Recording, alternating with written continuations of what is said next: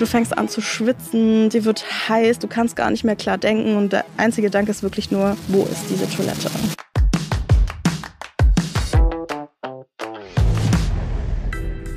Hallo und herzlich willkommen zu Jetzt mal ehrlich, dem Real Talk Podcast der Pronova BKK. Ein Reizdarm kann unterschiedliche Symptome mit sich bringen, wie zum Beispiel Blähungen, Durchfallverstopfung oder Bauchschmerzen. In Deutschland sind ein bis zwei von 100 Menschen betroffen, Frauen tatsächlich doppelt so häufig wie Männer. Und wie man das Leben mit Reizdarm meistert, darüber spreche ich heute mit Kari. Sie berichtet auf ihrem Instagram-Kanal, wie sie trotz unzähliger Close-Sessions die Welt bereist und sich davon nicht einschränken lässt. Und was der Darm mit der Psyche zu tun hat, darüber spreche ich heute mit unserem Experten Professor Dr. Ziegenbein.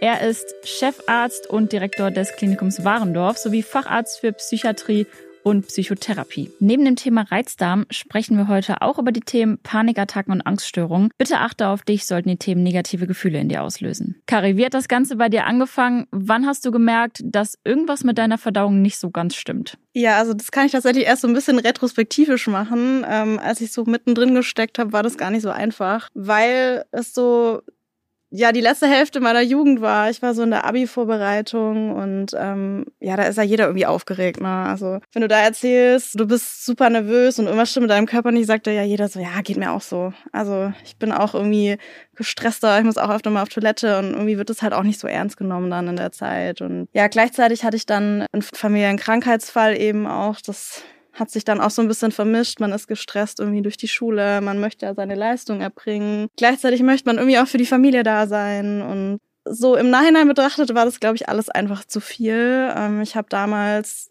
natürlich gemerkt, dass ich Darmbeschwerden habe, dass ich teilweise zehnmal am Tag äh, auf Toilette muss und auch Durchfall habe. Habe mit meinen Eltern drüber gesprochen, aber wie gesagt, da war der Raum eben für mich nicht so groß zu dem Zeitpunkt. Und man spricht da jetzt auch sonst nicht wirklich mit Menschen über Durchfall. Ne? Das ist so ein Thema, vor allem nicht am Tisch. Ne? Das ist ja alles ganz ne, Tabuthema, das ist ja auch eklig, da möchte man nicht drüber sprechen. Und dann habe ich meiner Gesundheit einfach gar nicht so viel Raum gegeben, aber irgendwann hat sie sich diesen Raum einfach genommen, weil ich einfach so oft auf Toilette musste. Mir ging es richtig schlecht, ich war total erschöpft. Weil es ist ja nicht nur Durchfall, man verliert ja auch so viel Nährstoffe, man, man ist ständig müde. Ich war so kaputt wirklich und konnte dann auch diese schulischen Leistungen so oder so nicht erbringen. Und irgendwann habe ich gesagt, Mama, wir müssen jetzt was machen, ich kann nicht mehr. Also es, ist, es geht so nicht mehr. Und ja, dann war ich eben zuerst beim Hausarzt. Und so hat sich dann diese ganze ärztliche Geschichte entwickelt, die tatsächlich sehr lang ist und nicht so ganz vielversprechend, um ehrlich zu sein. Wie sieht dein Alltag heute aus? Strukturierst du den jetzt ganz anders auf aufgrund deiner Reizdarmsymptomatik? Planst du das mit ein? Ja, also wenn du mich so vor vier, fünf Jahren gefragt hättest, zu 100 Prozent. Ich habe sehr, sehr viele Jahre, ja, eigentlich gar nicht meinen Alltag gelebt. Also es war nicht so dieses, was sind meine Bedürfnisse, was möchte ich machen, auf was habe ich Lust. Ich rufe meine Freundin an, sag so, hey, hast du Bock heute Abend irgendwas zu machen, so wie man das halt macht. Mein Essen danach geplant. Ich habe mhm. gesagt, okay, ähm, ich esse jetzt eine Brezel, dann wird schon nichts passieren, dann können wir jetzt rausgehen. Habe ich aber davor was anderes gegessen und jemand hat mich angerufen und gefragt, hey, hast du Lust, heute Abend was zu machen? Ich sage, nee, sorry, kann ich nicht. Ich habe heute keine Geht Zeit. Halt nicht, ja. Ja, und ich war auch lange Zeit nicht so offen. Mhm. Also meine Freunde, meine Familie, sie wussten, dass ich eben die bin, die öfter aufs, aufs Klo muss, aber was da alles dahinter steckt, wie belastend das ist, wie viel Stress das ist, das war, glaube ich, niemandem so richtig bewusst. Ähm, muss aber auch dazu sagen, ich habe es ja auch nicht geäußert. Also ich mache da jetzt auch niemandem Vorwurf, aber es war für mich eben dieses Gefängnis in meinem Alltag. Ich musste damit umgehen. Ich musste irgendwelche Wege finden, ich bin drei Stunden früher aufgestanden vor einem Termin und dann war drei Stunden nichts und fünf Minuten bevor ich das Haus verlassen musste, kam dann meine Reizdarm-Session und ich war genau, dann, dann trotzdem zu spät. genau. Und ähm, obwohl ich drei Stunden früher aufgestanden bin, war ja. ich einfach trotzdem zu spät. Und du gehst da zu keinem wichtigen Termin und sagst, Entschuldigung, ich habe gerade Durchfall. sondern du bist dann halt einfach nur gestresst. Es tut mir leid und die Bahn und der Zug und ich kam nicht an. Und das heißt, man fängt dann schon auch an, sich so ja, Notlügen zu erfinden, ja. wenn man das nicht sagen mag, ja. weil es ja in der Gesellschaft nicht. Ja, genau. Und so ähm, vor allem so zur Abi-Zeit, muss ich gestehen, habe ich das auch bei Freunden gemacht. Was ich im Nachhinein natürlich nicht mehr so machen würde, weil ich auch ja jetzt weiß, wie sie reagieren. Aber damals war das einfach Schutz. Also ich wollte mich einfach schützen, weil es ist irgendwie einfach zu sagen, ich habe Kopfschmerzen, als ich habe den ganzen Tag Durchfall. Wir haben ja vorher schon gesprochen. Ich weiß, du hast eine Diagnose erhalten. Wie lange hat das gedauert und wie war der Weg bis dahin, bis du gesagt hast, okay, so, das ist mein, meine Diagnose, ich habe einen Reizdarm? Also bis ich zum Arzt gegangen bin, war es bestimmt ja, drei, vier Monate, dass ich überhaupt zum Hausarzt gegangen bin, wo es mir dann schon sehr schlecht ging. Mhm. Also ich ähm, habe das sehr lang rausgezögert, weil ich einfach dachte, na, ist halt, ist halt Durchfall, ne? Muss halt auf Toilette. Und dann war ich beim Hausarzt und habe dann auch relativ schnell die Überweisung zum Gastroenterologen bekommen. Da habe ich dann auch Magenspiegelung, Darmspiegelung ähm, was übrigens gar nicht schlimm ist. Also jeder, der das irgendwie ja, vor sich hat, äh, habt da keine Angst vor. Es ist natürlich vielleicht am Anfang ein bisschen unangenehm, die ganze Vorbereitung, aber es ist wirklich, wirklich nicht schlimm.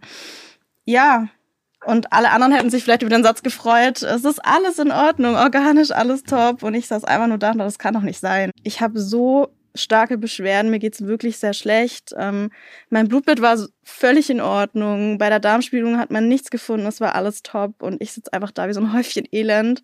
Also ich habe auch, glaube ich, tatsächlich geweint, wenn ich jetzt so dran denke. Es war mhm. für mich richtig schlimm, weil ich war mir so, ich war mir zu 100 Prozent sicher, der legt mir da jetzt ein Blatt hin mit meinen Diagnosen und sagt, sie haben das, sie haben das, der Wert stimmt nicht, das ist nicht in Ordnung, wir haben das gefunden. Und stattdessen ist einfach alles top. Ja.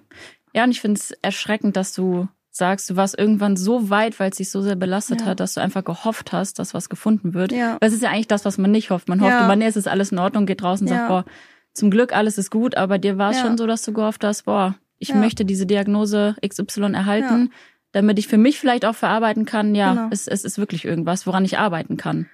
Genau, weil das Problem ist, irgendwann zweifelt man ja auch daran, dass überhaupt irgendwas ist. Also wenn dir nie jemand spiegelt, so ja, ich, ich finde mhm. was hier schwarz auf weiß, der Wert stimmt nicht, dann denkst du dir auch, okay, dann, dann stimmt was mit mir nicht. Ja. Also dann ist es einfach mein Kopf, dann ist es gar nicht da. Ja. Und ich habe zwar damals dann beim Gastroenterologen die Diagnose Reizdarm bekommen, aber also ich war nicht mal 20. Der sagt mir, sie haben einen Reizdarm, er kann nichts mehr für mich tun. Und ich gucke meine Mama an, die saß neben mir und so, ja, und jetzt? Mhm. Was, was machen wir jetzt? Das heißt, du warst schon erstmal, als du dann die Diagnose Reizdarm erhalten hast, erstmal überfordert, ja. verwirrt, weil du ja. gar nicht wusstest, es hat niemand drüber gesprochen, ja. du wusstest selber nicht, was heißt das jetzt? Genau. Gibt es dafür das ein Medikament, was mich jetzt für immer heilt oder muss ich damit so ungefähr leben? Ja, ne? ja genau. Und irgendwann mal habe ich so eine komplette Radikaldiät angefangen, damit ich quasi rausfiltern kann, was ich vertrage und was nicht und die kam zu gar keinem Ergebnis. Also ich hatte einen Tag, da konnte ich Spaghetti Bolognese en masse essen. Und dann habe ich zwei Tage später gegessen und ich saß den ganzen Tag auf Toilette. Okay. Also es war nicht dieses, ich finde mein Lebensmittel, das ich nicht vertrage, mhm. sondern ich konnte manchmal alles essen und manchmal quasi gar nichts. Und das heißt, es ist schon nochmal ein Unterschied zu einer Lebensmittelunverträglichkeit, ja. damit man das vielleicht auch ja, so ein bisschen. Also wir haben auch ähm, auf Fructose getestet, mhm. auf Laktose, also Intoleranz. Aber es war wirklich nichts. Also es war, es war einfach auf dem Papier alles in Ordnung. Und das war das Allerschlimmste für mich. Das war wirklich das Allerschlimmste. Ja. Herr Professor Ziegenmein, gibt es da irgendwie oder wie wichtig ist Ernährung in dem Zusammenhang? Findet man da irgendwie einen Zusammenhang oder ist das auch komplett individuell oder also es ist im Kern ist es tatsächlich wieder individuell. Mhm. Es ist gut natürlich zu gucken oder auszutesten, gibt es Möglichkeiten, wo ich mir an dieser Stelle helfen kann. Mhm. Aber es ist eben nicht so, dass man sagt, jedem, der ein Reizdarmsyndrom hat, was ja auch immer nur eine Überschrift über ganz komplexe Krankheits Bilder mit verschiedenen Schwerpunkten ist, ähm, sondern eher so dieses individuell Schauen. Bei dem einen hilft's, bei dem anderen nicht, aber am Ende bleibt es immer ein multifaktorielles Geschehen. Das vereint ähm, tatsächlich auch wieder alle psychischen Erkrankungen. Es ist eben kein, keine unidirektionelle oder eindimensionale Lösung, die es gibt. Hast du ein Schlüsselerlebnis, was dir so im Kopf schwebt, wo du sagst, oh Gott, das war das Schlimmste, was ich je erlebt habe, da möchte ich nie wieder hinkommen? Ja, mit den Auswirkungen kämpfe ich noch heute. Man geht ja so vor die Tür mit dem Gedanken, auch wenn ich auf Toilette muss, schaffe ich das schon irgendwie. Und damals war ich mit unserer lieben Hündin spazieren. Damals eine große Runde ausnahmsweise. Und dann musste ich super dringend auf Toilette und dort war einfach nichts. Also heute würde ich vielleicht auch anders reagieren, weil Büsche sind auch mal in Ordnung. Aber damals war das eben nicht so. Damals habe ich einfach eine Toilette gesucht und es gab keine. Und ähm, ja, dementsprechend habe ich es auch nicht geschafft. Das war für mich damals wirklich super schlimm. Also ich weiß noch, ich habe heulend meine Mama angerufen. Sie hat mich abgeholt mit irgendeiner Plastiktüte auf dem Sitz. Unsere Hündin irgendwie ins Auto gedrückt. Die wusste gar nicht, was los ist. Es war super stressig. Ich habe den ganzen Tag noch geweint. Also sie hat dann auch mir geholfen, das alles sauber zu machen und ich konnte gar nichts mehr machen. Ich saß einfach nur auf meinem Bett und ich habe geheult, weil das für mich was war, was ich nicht dachte, was passiert. Mhm. Also ich habe einfach niemals damit gerechnet, dass es Momente gibt, wo es nicht reicht, wo ich es nicht schaffe. Ja, es ist so erstaunlich, weil einerseits ist das was, was jeder von uns macht. Ja. Und es ist das Normalste der Welt, genau. aber dass das so schambehaftet ist, dass du wirklich ja. sagst, boah, es hat mich komplett ausgenockt und es hat mir genau. genau dieser Moment, hat mir so viel Zeit und Energie ja. auch gekostet, dass ich irgendwann noch weitere Symptome entwickelt hat genau. äh, oder entwickelt habe. Ja, ist erschreckend, weil wie gesagt, das macht jeder und jede von uns und eigentlich ja. sollte das das Normalste der Welt sein. Genau. Ähm, ist es aber nicht. Das war einfach der Anfang von meinem Weg, dadurch, dass es so ein großes Tabuthema war. Ja, ja glaube ich. Und das ist auch der Grund, warum ich da heute so offen drüber spreche, weil ich diesen Weg vielleicht anderen irgendwie ersparen möchte, weil ich denen gerne zeigen möchte. Hey, du kannst darüber sprechen, auch wenn du gerade Abi machst, auch wenn du gerade erst 18 bist. Es ist dein Darm. Jeder hat ein Darm, jeder muss auf Toilette. Und es ist völlig in Ordnung, darüber zu sprechen, wenn damit was nicht okay ist. Wie hat sich denn dieses Schlüsselerlebnis oder die ganze Erfahrung, die du schon gemacht hast, auf deine Psyche ausgewirkt? Würdest du sagen, da hat sich was verändert? Ja, definitiv. Also ich glaube, es war sehr schleichend nach diesem Erlebnis. Es war einfach mal immer wieder so Alltagssituationen. Ich habe gemerkt, so, oh, irgendwie, wenn man wenn wir jetzt länger Bus fahren oder so, dass ich dann schon im Kopf habe, so, aber was ist, wenn ich denn jetzt auf Toilette mhm. muss? Mhm. Also es war einfach dieses, diese Frage war dann ständig da. Irgendwann mal hat sich dann dieser körperliche Prozess angepasst. Also mein Körper hat super schnell darauf reagiert, auf diese, auf dieses Gefühl, auf dieses sich Sorgen machen, dass ich dann, sobald ich denke, oh Gott, was ist, wenn ich jetzt aufs Klo muss und ich bin ja dann gestresst. Dass der Körper innerhalb von fünf Minuten sagt, ja, jetzt musst du ja wirklich auf Toilette, sorry. Also wie so ein, so ein Teufelskreis ja, genau. eigentlich, ne? Ja. Und irgendwann habe ich festgestellt, wie schnell das geht und dass ich dann noch Minuten Zeit habe, mhm. dass ich nicht wie andere so, ach, ich muss mir jetzt mal irgendwie aufs Klo, halbe Stunde später, ja, passt schon, sondern nee, nee, ich muss wirklich, also ich muss jetzt. Ich muss jetzt, ja. Und dann hat sich irgendwann einfach diese Angst verselbstständigt, je mehr Situationen ich hatte, wo ich eben so dringend auf Toilette musste. Du kannst in dem Moment einfach nicht rational denken. Du merkst, du spürst, du musst dringend aufs Klo, du fängst an zu schwitzen, dir wird heiß, du kannst gar nicht mehr klar denken und der einzige Gedanke ist wirklich nur, wo ist diese Toilette? Ja. Ja, und jetzt. Genau, jetzt. Ja. Ja. Herr Professor Ziegenbein, was hat denn der Darm so stark mit der Psyche zu tun, dass sich das so aufeinander auswirkt? Gibt es da irgendwie ein Muster oder ist das ein Einzelfall oder sagt man nö, überhaupt nicht? Ist tatsächlich kein Einzelfall. Finde ich auch super mutig, ähm, mhm. dass jemand ähm, so darüber berichtet. Das gibt es sogar relativ häufig, aber es ist nach wie vor eben tabuisiert. Das, was auch angesprochen wurde, ähm, man fand lange, dann hieß es irgendwie Reizdarm. Es gab keine so richtigen Diagnosen dazu. Dann gab es irgendwann sowas, dann hieß es funktionelle Störung. Heute heißt es somatoforme Störung. Aber es ist tatsächlich so, dass Psyche und ja, Darm hat ein relativ großes Nervengeflecht, also so ein Vegetativum. Das hat mhm. auch so eine gewisse Eigenheit, kann auch sogar ein eigenes Gedächtnis für Situationen entwickeln. Und immer dann, wenn ich unter Druck oder unter Stress ähm, komme, dann hat das einen massiven Einfluss tatsächlich auf dieses gesamte Vegetativum oder Darmsystem. Und was hier jetzt eben auch sehr eindrücklich angesprochen wurde, dann läuft das wie so ein Automatismus ab. Das ist dann in dem Moment, wo das so angekickt ist, geht das dann durch und es ist halt immer noch sehr schade, dass man eben nicht so diese Selbstverständlichkeit mhm. hat zu sagen, okay, gehört zum Menschen mit dazu, ja. kann man auch drüber reden, kann ich um Verständnis in der Umgebung bitten, sondern es ist immer noch so mit diesem riesigen Tabu, wahrscheinlich auch leider immer noch damit vergesellschaftet, so ein bisschen Selbstschuld. Ich weiß mhm. ja gar nicht irgendwie, warum kriege ich das nicht in den Griff? Andererseits klang ja hier auch nochmal an, entstanden irgendwann in der Situation als Abi war, dann ist noch eine ganz einschneidende andere Situation gewesen, eben zum Beispiel etwas, dass ein Familienangehöriger mhm. oder einfach ein ganz, ganz naher Mensch schwer erkrankt. Das ist gar nicht so eine ungewöhnliche Konstellation. Das heißt, man sagt nicht umsonst, der Darm ist das zweite Gehirn, das passt dann ja, in das dem passt Fall tatsächlich. Auch sehr gut. Gibt jetzt sogar so Ansätze auch äh, im amerikanischen oder angelsächsischen mhm. Raum tatsächlich auch eher von so äh, Darm-Gehirn und ähnlichem nochmal okay. auch bei diesen Diagnosen zu sprechen, weil finde ich auch immer schwierig. Da taucht dann immer leider dieses Wort ja auch Störung auf. Mhm. Es ist keine Störung, es ist etwas ist eine Erkrankung, es ist eine ja. super einschneidende Erkrankung. Halten wir fest, Angststörung, Reizdarm, du musst oft auf Toilette. Jetzt ist aber deine größte Leidenschaft das Reisen. Wie ja. machst du das? Ja, also es ist natürlich sehr individuell und ähm, ich möchte jetzt auch nicht diesen Maßstab setzen für Betroffene, dass du das machen musst, dass du das schaffen musst, dass das dein Ziel ist. Nein, ist es nicht. Also ich finde, es ist super wichtig, schon jedes einzelne Erfolgserlebnis im Alltag zu feiern. Ich habe öffentliche Verkehrsmittel super lange gemieden, weil da gibt's einfach keine Toilette. Also ich habe mich da so krass unwohl gefühlt. Ähm, der Gedanke, ich muss jetzt in ein Flugzeug steigen, ich muss in einen fremden Ort, kenne ich die Toilettensituation nicht. Vielleicht muss man da irgendwie mit dem Bus hinfahren Vielleicht macht man irgendwelche Ausflüge, da kann man ja auch nicht gleich sagen, so, ach sorry, ist da jetzt eine Toilette dabei oder wie ist denn das? War für mich lange Zeit super schlimm und ich habe es einfach nicht gemacht. Und irgendwann habe ich dann angefangen, so, nee, es ist genau das, was was mir immer so viel gegeben hat und ich habe es einfach probiert und man passt sich natürlich an. Also meine erste Reise war jetzt nicht unbedingt nach Südafrika wie dieses Jahr. Es waren dann irgendwelche kleinen Trips, wo ich wusste, okay, ich fahre jetzt dahin und wenn es richtig scheiße läuft, wortwörtlich, dann fahre ich einfach wieder nach Hause. Hast du gewisse Strategien, wo du sagst, naja, die bringen mich durch den Alltag oder vielleicht auch durch die ganzen Reisen, die ich mache? Ja, die, die angenehmste Art zu reisen ist für mich einfach der Roadtrip. Vor allem, wenn wir mit dem eigenen Auto von zu Hause aus losfahren, da habe ich mir tatsächlich so ein kleines Helferchen geholt. Das sitzt dann immer auf dem Rücksitz und so ist es eine mobile Toilette. Witzigerweise, also ich habe jetzt schon drei Reisen damit gemacht, ich habe sie noch nie benutzt. Und das finde ich super faszinierend, weil es mir einfach wieder zeigt, wie viel Einfluss meine Ängste schon auf mein Leben hatten. Und ähm, allein dieser Gedanke, dass ich sie noch nie gebraucht habe, der gibt mir irgendwie super viel, weil es mir einfach Kraft gibt im Sinne von, auf der nächsten Reise brauchst du sie auch nicht. Mhm. Das heißt, das ist auch so ein Weg, wo du sagst, okay, vielleicht einfach die Art und Weise damit ja. umzugehen, anzunehmen, das Ganze umzustrukturieren und sich nicht ja, zurückziehen komplett.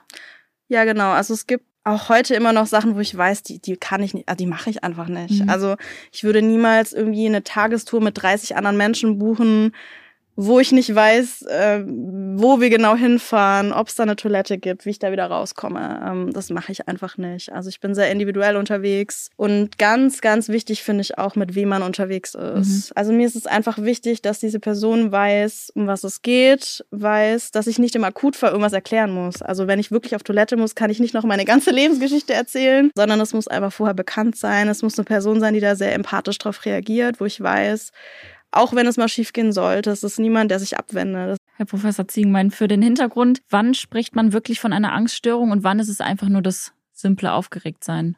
Gut, ich glaube, alle von uns kennen ja so Situationen, wo man ein bisschen gestresst ist, wo man aufgeregt ist oder wo man durchaus auch sowas wie Angst hat. Es ist ein erstmal relativ normales Gefühl, auch ein physiologisch wichtiges Gefühl, so aus der früheren ähm, Menschheitsentwicklung, ne, wenn ich irgendwo weglaufen muss. Ähm, Problem ist, in dem Moment, wo das Ganze sozusagen mich in meinem Alltag mhm. einschränkt oder wo es sich zunehmend ausweitet, was wir hier auch gehört haben, zum Beispiel auch so Paniksituationen auftreten oder dauernd eigentlich, ich bin immer im Inneren aufgeregt aufgeregt. Ich habe nie mehr so einen ruhigen Moment. Das ist wie so ein Daueranstrengung, Daueralert, als wenn sofort was passieren kann.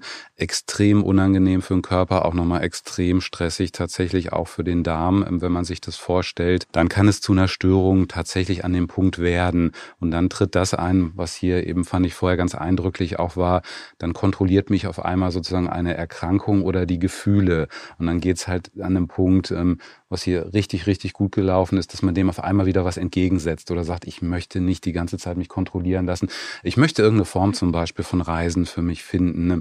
Alles das, was möglich ist. Ähm, leider Angststörungen tatsächlich ein Thema, was sehr, sehr häufig ist vom Panikstörungen bis generalisierter Angst. Es gibt auch fast keine Depression beispielsweise ohne mhm. Angst. Und auch hier kann man wahrscheinlich ganz schwer auseinanderkriegen. Am Ende war es erst nur sozusagen diese funktionelle Thematik der Reizdarm, waren die Ängste schon am Anfang mit dabei, ist auch gar nicht zielführend. Es geht eher darum zu gucken, Mensch, hey, welche Strategie kann ich entwickeln, aber auch ganz klar so wie hier, welche passt zu mir. Ne, es ist nicht irgendein, ja, leider wie so ein, so ein Rezeptbuch, wo ich gucken kann. Ich muss für mich individuell das tatsächlich finden. Okay, ja, sehr interessant. Kari, was sind so deine Symptome, wenn du sagst, boah, jetzt ist wirklich die Panik da?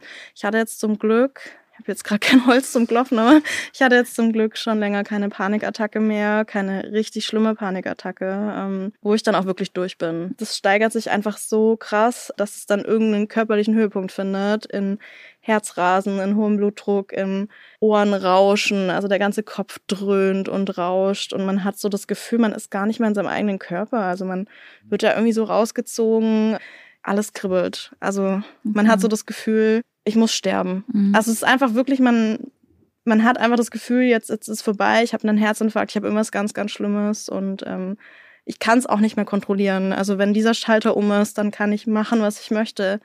Ähm, da kann mir auch dann gar niemand helfen. Also es haben schon super liebe Menschen versucht, dann irgendwas für mich zu tun, aber ich muss es einfach aussitzen. Also es ist wichtig, dass jemand da ist. Alleine sein ist dann ganz, ganz, ganz schlecht, weil man einfach dieses hilflose Gefühl hat. Also man hat keine Sicherheit. Man kann sich selber diese Sicherheit gerade nicht geben, weil der Körper ja komplett ausrastet. Ist das tatsächlich äh, so ein typisches, typischer Verlauf? Ist tatsächlich extrem eindrücklich beschrieben. Also alle Symptomatik, die dabei ist, und dieses ganz plötzliche, so dieses mit dem Schalter, es ist wie so ein Point of No Return. Mhm. Das Ding läuft dann durch und ich kann kaum etwas machen. Und das Schwierige ja. dabei ist tatsächlich, ich entwickle irgendwann Todesangst oder habe ja. so, was ja hier auch nochmal sehr klar drin war, ich glaube, ich, glaub, ich kriege einen Herzinfarkt. Ich habe irgendwelche mhm. ganz schwerwiegenden körperlichen Erkrankungen. Deswegen führt es einen in der Regel natürlich dann auch immer erstmal irgendwo zum Somatiker oder ich lande in der Notaufnahme eines Krankenhauses. Die sagen einem dann am Ende so ähnlich, wie wir es früher gehört oder am Anfang des Interviews gehört haben, okay, alles gut, ähm, alle mhm. Werte sind in Ordnung, total, machen sich keine Gedanken, gehen Sie nach mhm. Hause.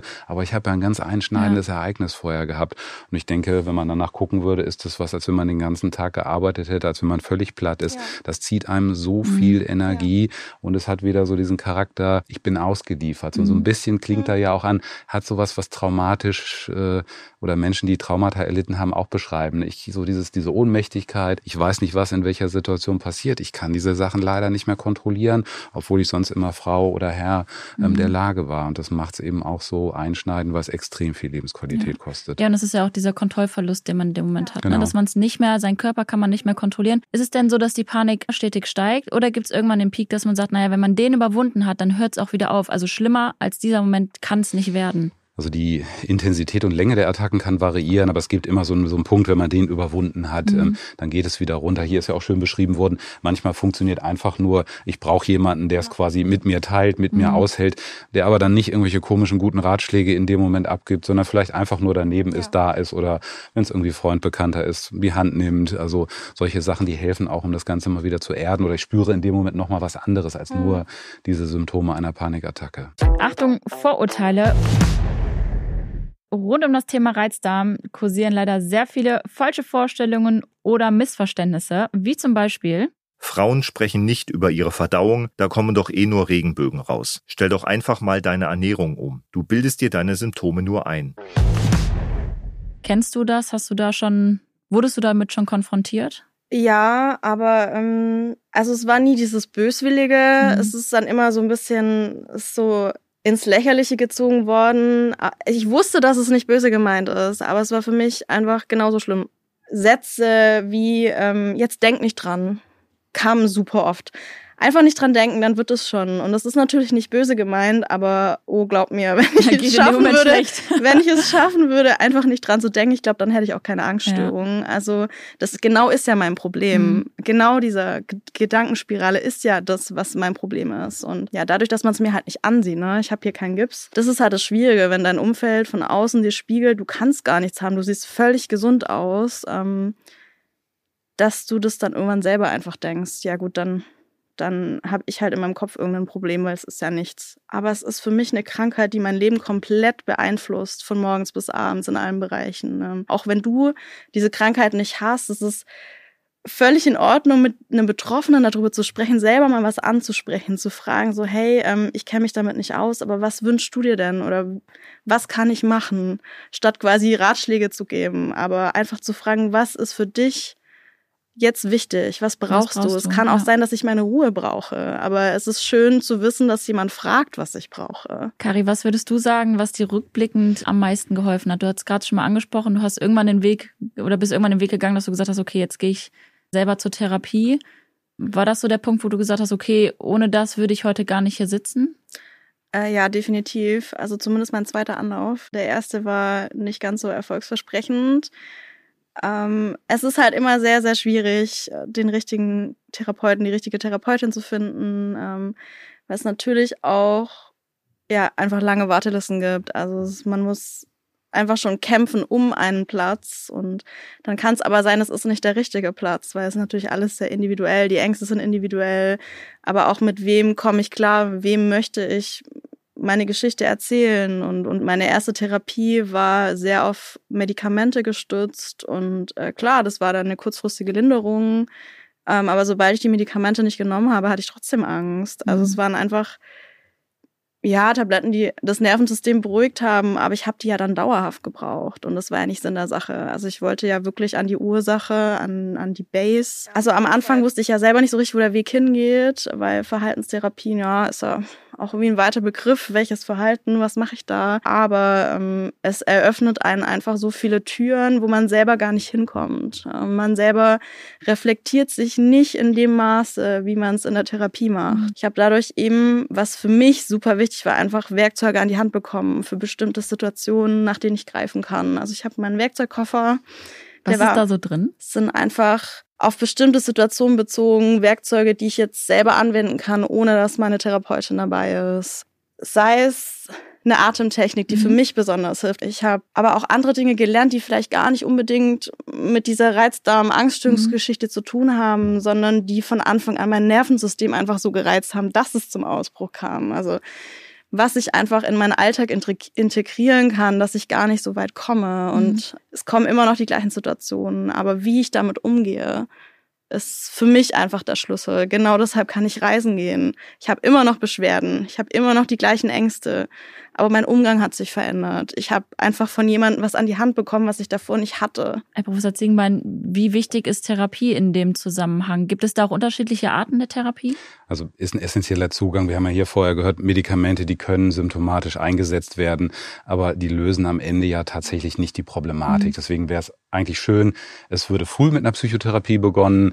Die sind tatsächlich sehr effizient. Und dann habe ich natürlich, wie hier angedeutet, kann ich so einen, so einen Werkzeugkoffer füllen, dann kann ich diesen Koffer auch in den ersten Situationen tatsächlich ausprobieren und dann sind wir wieder so an diesem Punkt, ich komme weg von dieser Ohnmacht. Ich kann mhm. die Situation wieder kontrollieren. Ich muss gucken, was passt individuell für mich. Für den einen ist vielleicht irgendwie der Schraubenzieher nicht so gut wie für den anderen. Mhm. Das ist tatsächlich eine, ein Teil, aber irgendwann bin ich wieder handlungsfähig. Ich habe das in der Hand heißt tatsächlich aber, was hier auch nochmal ja, im Mittelpunkt stand, die Symptome an sich sind nicht komplett weg, aber ich komme damit gut wieder durchs Leben. Und insofern wäre das wünschenswert, wäre auch wieder aber sowas, kann man hier auch, auch Therapie ist immer noch stigmatisiert, ne? wo mhm. irgendwas mit psychisch draufsteht, ist immer noch komisch. Auch da wäre so ein Riesenappell zu sagen, sollte eine Selbstverständlichkeit ja. sein, eben genauso wie alle möglichen anderen Erkrankungen. Ja, was möchtest du Betroffene mit auf den Weg geben? Du hast vorhin gesagt, naja, damals war es ganz anders, da hat noch keiner darüber gesprochen. Gibt es da irgendwas, was du den Betroffenen, die heute zuhören, sagen möchtest? Ja, auf jeden Fall. Kommunikation ist so, so, so wichtig. Also man macht sich das im Kopf immer so viel schlimmer, als es ist. Deshalb trau dich, es anzusprechen. Es nimmt dir selber so viel zusätzlichen Stress und zusätzlichen Druck, es zu verstecken, weil ich weiß, wie schwierig das ist, es zu verstecken. Es geht fast nicht. Und dieser Stress kommt dann noch oben drauf, mhm. zu dem Stress, den man ja eh schon hat. Wir alle müssen auf Klo. Wir alle müssen kacken. Wir alle müssen pupsen. Und es ist einfach so menschlich und es ist daher auch so wichtig, dass man darüber spricht, wie über andere Krankheiten, die der Mensch eben haben kann. Es kann ja sein, dass der menschliche Körper nicht so funktioniert, wie er soll, aber warum dürfen wir über Darmbeschwerden nicht sprechen, aber über Herzerkrankungen? Mhm. Das ist genauso irgendeine Funktion im Körper, die nicht richtig funktioniert. Ja. Ja. ja, interessant. Du hast es, hast es gerade schön auf den Punkt gebracht. Wir alle müssen auf Klo. Ja. Und ich glaube, das ist der Appell, den man noch allen mitgeben kann. Was wünschst du dir denn abschließend noch aus deiner Sicht von der Gesellschaft? Muss sich da was ändern, damit das Thema noch mehr enttabuisiert wird? ja, eben in, in, in allen Bereichen irgendwie ein, ein Umdenken. Auch vielleicht bei Ärzten, also dass man einfach den Weg anders angeht, mhm. also dass man Betroffenen einfach ähm, von Anfang an anders hilft, ähm, diese Leidens Geschichte im Versuch zu verkürzen, indem man wirklich ein bisschen ganzheitlicher denkt. Dass man das nicht in diese Schienen drückt, dass man von Arzt zu Arzt geschickt wird. Und jeder hat ja sein medizinisches Fachgebiet und irgendwann ist es halt ausgeschöpft. Herr Professor Ziegenbein, woran können sich Betroffene wenden, die jetzt vielleicht gerade zuhören und sagen, okay, das trifft auf mich zu, ich fühle mich angesprochen. Was wäre so der nächste Schritt? Gut, inzwischen habe ich wenigstens die Chance, was hier schon gesagt wurde, dass ich mich halt kundig machen kann im mhm. Internet. Ich finde auch die eine oder andere Selbsthilfegruppe natürlich ähm, auch hier an der Stelle ganz wichtig nochmal so dieser Aspekt. Leider im medizinischen System, jeder denkt in seiner Schublade. Also schön wäre es, es mhm. klang ja hier an, Metaebene, Entstigmatisierung funktioniert nur, wenn ich, es klingt immer so banal, das ganzheitliche Denken. Und da ist es dann halt schon so, kann ich immer nur so hoffen, dass es auch gewisse Hausärzte gibt, die doch noch vielleicht auch sagen, okay, ich ne, versuche mir den Menschen als Ganzes anzugucken. Ich habe vielleicht auch mitgekriegt, der ist in einer Stresssituation. Mhm. Da wäre aber tatsächlich leider viel zu tun.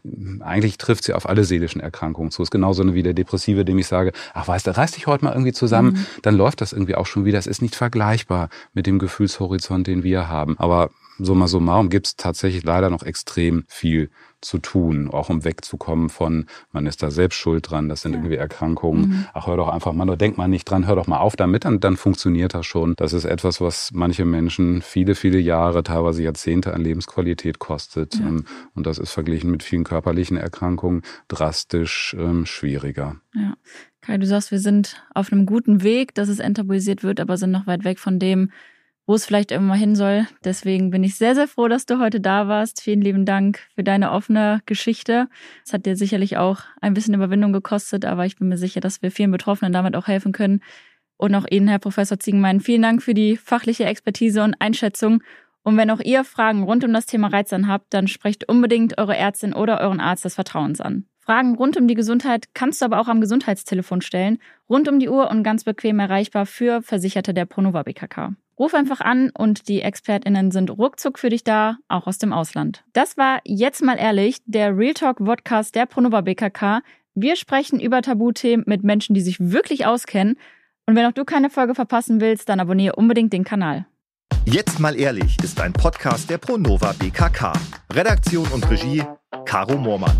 Recording und Schnitt Ulas Pollard. Mix Malte Lahmann und Patrick Wehrhahn. Creative Producer Malte Füllgrabe. Eine TVN Corporate Media Produktion 2024.